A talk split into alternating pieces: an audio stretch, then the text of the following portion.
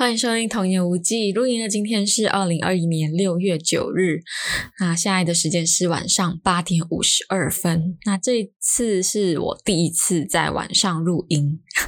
然后我觉得，诶，晚上录音整个感觉好不一样哦，就跟白天好不一样。然后我觉得好像晚上比较适合录音，诶，因为可能就晚上已经是一天的结束。要沉淀心情的时候嘛，所以你有很多东西，你就可以在这个时候呢，可以透过这麦克风，然后去传达出来。我觉得好像更适合一些些，因为我之前呢都是周末白天录的，然后今天是第一次晚上，然后嗯，我觉得下一次也可以考虑晚上哦。那我不知道大家是比较喜欢白天还是晚上的人呢？我个人以前是比较喜欢白天，因为我觉得晚上就代表一天的结束，然后我不喜欢那种结束的感觉，我觉得就有一种白，就是结束会给我一种很难过，就是什么事情结束都会有一种惋惜，然后难过的感觉，就有一种空虚的感觉，就啊要结束，一天要结束啊，一天又过去了，好像什么都没做到。那后来呢？可能是因为也。就是出社会工作，然后我的工作性质也是属于那一种，就是朝九晚五的，所以就变成晚上是你个人的时间，就是你个人休息的时间，非常宝贵的时间。所以后来我就觉得，哎，其实比较喜欢晚上，而且有时候白天很热，所以就是晚上就比较凉，就是很简单的原因，就是晚上比较凉，所以就觉得啊，晚上比较好像晚上比较好。那不知道大家是？喜欢白天还是晚上呢？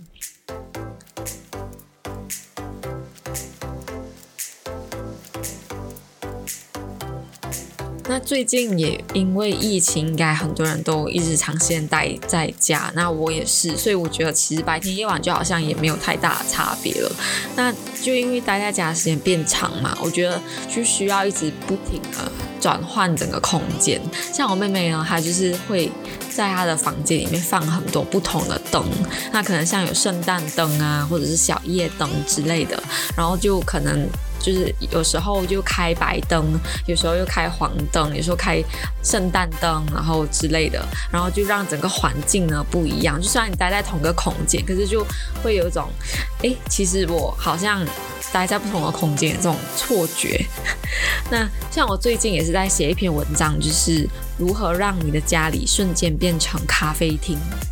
因为。可能在家时间变长嘛，就像我刚刚说，就要转换那个空间。那我觉得音乐呢，也是一个像是滤镜一样，就是可以让你这个氛围不一样。那如果你播放一些 cafe 的音乐呢，这个家里瞬间就好像变成是咖啡厅，就好像在 cafe 工作、办公或者是学习的感觉。所以现在因为大家都可能要 work from home 啊，或者是在家上课之类的，那我觉得生涯时间变长，就是要怎么样？让就是生活不要好像永远都一样，就是一成不变的话，那像我刚刚说，就是灯光可能是一个选择。那不然的话，就音乐。那说到音乐呢，可能一直播不同的音乐，其实也是会疲，就是是就是听觉疲乏，就会觉得其实也是一样。所以我这里就介绍两部综艺，就这一部这一集呢，就是介绍两部综艺。就给，就是可能在防疫期间，然后你又是一个人在家，那你需要一些背景音，那有时候可能一直播音乐是会。就是像我刚刚说，听觉疲乏就好像都一样嘛。那要怎么样去转换呢？那除了像我刚刚说，就是可能你可以播不同曲风，像是你可以播 cafe 会播的那一种很惬意，然后很轻松慵懒的音乐之外，去让你的整个环境不一样之外呢，那有时候可能你播放像综艺节目那种。比较欢快、比较很 chill 的综艺节目也是一个不错的选择。那这两部综艺呢，他们其实都不算是全新的。那第一部是《新西游记》春季野营。好，我已经听到《新西游记》的粉丝的尖叫了。好，那第二部是 Instead，You Stay Instead。那呃，Instead 其实已经完结了，然后《新西游记春季野营》是现在还在，就是还在播着的。然后呢，这两部想要就是推荐给可能防疫期间一个人在家的大家，然后可能给大家一些更多的温馨疗愈感。然后可能需要背景音的话，也可以欢欢迎播放。好，再下来就是，我觉得这两部就是会让你觉得，哎，生活其实就是发掘平淡中的美好。因为这两部都是罗 PD 的节目，那罗 PD 就是算是韩国鼎鼎大名的制作人，然后他旗下的节目呢，像是有《三十三餐》，然后很久以前的话，比较资深的韩迷应该会知道是《两天一夜》，就也算是很就是很 chill 的那一种节目。那他的节目都有个共同点，我觉得。就是你会觉得平淡的生活也能够发掘其中的美好，就不一定要好像过得怎么样很精彩。就是其实我觉得人生本来就是平平淡淡的，那你要怎么样去寻找当中的快乐？那就是我们人生的智慧之一，就我们的人生的课题之一。然后我觉得罗 PD 的节目都有这个，可以让你觉得说，哎，其实我现在应该要知足。然后就其实就是生活中有很多小确幸，只是你自己要换一个心态去看这样子。那接下来就跟大家介绍，就细讲这两部综艺哦。那有兴趣的朋友们呢，就是继续往下听哦。好，《新西游记》春季野营，OK，其实《新西游记》特辑春季野营，OK，那它就是特辑嘛。那我觉得呢，其实借由这《新西游记》特辑春季野营，我其实是想要跟大家介绍《新西游记》。其实我的。真正用意就是这样，为什么呢？因为我觉得春，嗯，春季野营这个是，如果你没有看《新西游记》，你可能会没有办法理解它当中的魅力的。因为就是这个番外篇这个特辑，它就是有种是做给粉丝的一个福利嘛。所以其实路人的话，就你你都没有看过这个《新西游记》的话，你就会无感，就会觉得说哈，他们就去露营，什么好看的？所以就借由现在他们试出这个特辑呢，我。再跟大家介绍《新西游记》，因为我发现其实还是有很多人其实不懂有这一部很好看的综艺，就大家还停留在 Running Man 的年代耶，就大家对于韩国综艺第一个想到的永远都是 Running Man，然后我想说 Running Man 应该已经算是韩国人都没有看，然后其实国际上面也是也流失了非常多粉丝，应该算是没有什么人无人问津一个节目吧？我这里会不会被 Running Man 的粉丝追杀？好。我不是说 Running Man 不好，但我要说的是，就《新西游记》有点被怎么说，就是它其实也是很不错，可是就很少人知道，所以我觉得就是需要。去去可能跟大家说这一部综艺，然后给大家有更多的选择。那韩国综艺不只有 Running Man 啊，像认识的哥哥，那其实像这一部也是非常好看，甚至我觉得就是它超越所有的综艺啊，超越所有的韩国综艺，它是我心中第一名的综艺节目，就是非常的不私藏、不藏私好，也没有啦。这一部其实很很著名，那在韩国就是是有非常多粉丝的。然后像我刚刚说罗 PD 他。也算是韩国鼎鼎大名的制作人，那前阵子也才跟 BTS 防弹少年团有合作，那大家也可以去看，就是他的总，就是罗 PD 的 YouTube 叫做十五夜，好像英文是十五，然后 YA Channel。就里面可以看到他跟 BTS 的那个综艺，还有很多其他的，像是《机智医生生活》的一些综艺啊，然后都有在里面。然后我个人也是那个的粉丝。好，那我们回到《新西游记》，《新西游记》它是一部什么样的综艺呢？它其实已经试出八季了，但是其实我觉得要追完也是很快的。就是完全就是私心推荐。今天好，《新西游记》它一开始呢是二零一五年就推出，那其实整个动机呢有点像是，因为其实刚刚说到两天一夜嘛，那姜虎东、李秀根，然后尹志源，还有李胜基，他们就是以前两天一夜跟罗 PD 合作的艺人，然后后来姜虎东跟李秀根呢就因为一些个人的失误。就是姜虎东应该是因为税务问题，然后李秀根呢是因为好像是非法赌博的这个问题，所以他们当时候就是承受很多压力，就是有点像是先，嗯，就是先先休息，因为这个事情，所以就没有办法就进行演艺活动。然后，嗯，李圣吉就其实有跟罗 PD 就是反映说，很想像以前那样跟哥哥们，就是他哥哥就是指呃江湖东跟李秀根他们一起去旅行。然后后来可能也已经距离他们发生那一些事情一段时间了，所以就罗 PD 就一个很重情义的制作人，他就想说借由这一个综艺节目呢，让他们回归。这个娱乐圈，所以他当时候就，嗯，算是以《西游记》这个概念，就《西游记》就是唐僧带着孙悟空、猪八戒、沙悟净他他们三个去西，就是去去修行这样子嘛。然后，嗯，因为江湖灯和李秀根就有个人实务嘛，所以也算是就是就是借由这个节目去修行，然后希望能够。好像有一种忏悔的感觉，就是让大家、让观众能够通过这一部节目接纳他们，所以这算是他们一个回归作。然后《新西游记》就是在这样子的一个状态下诞生。然后尹志源呢，就是刚刚说到他，就是也是他们之前就两天一夜的的。就是跟他们的关系也是很不错，然后也是两天一夜的成员，然后跟罗 PD 的关系也很好，所以第一季呢就是他们四个。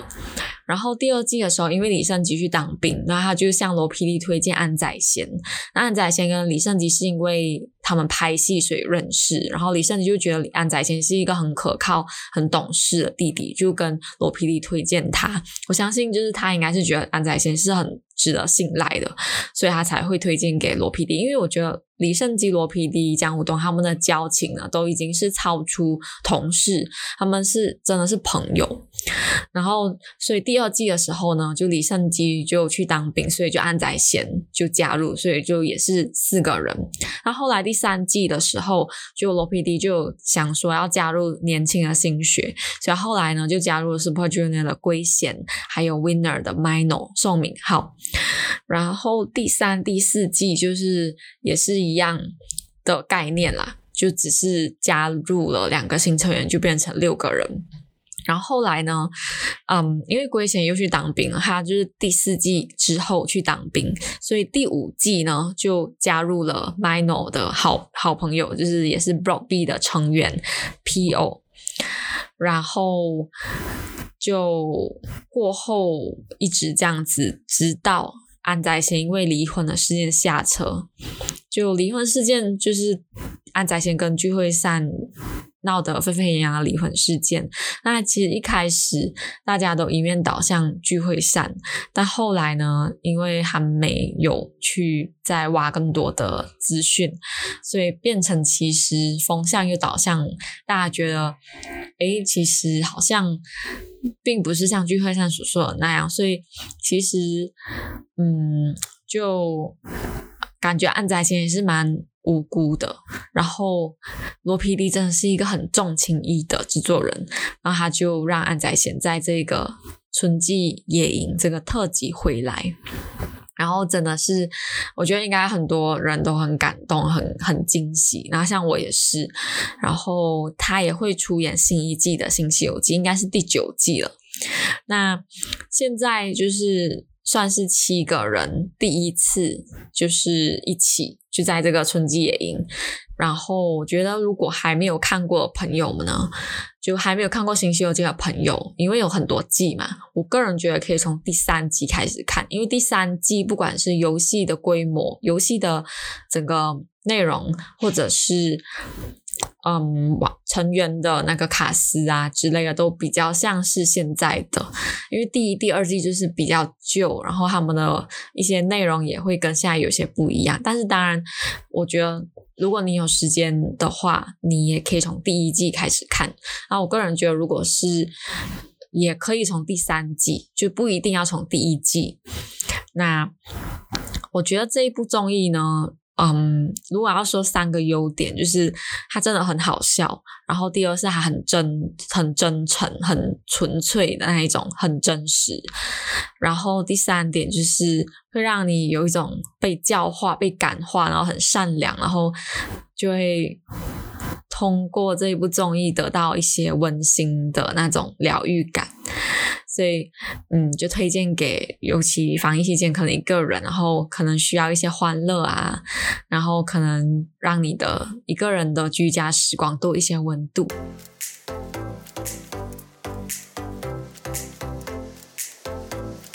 好，接下来介绍 Instead Yoonstay。那这一部呢，它其实之前呢是有两季的。叫做饮食堂、饮餐厅。那如果就是大家有看过的话，就是应该就会对这一部不陌生。那它的卡司其实基本上也是差不多一样。那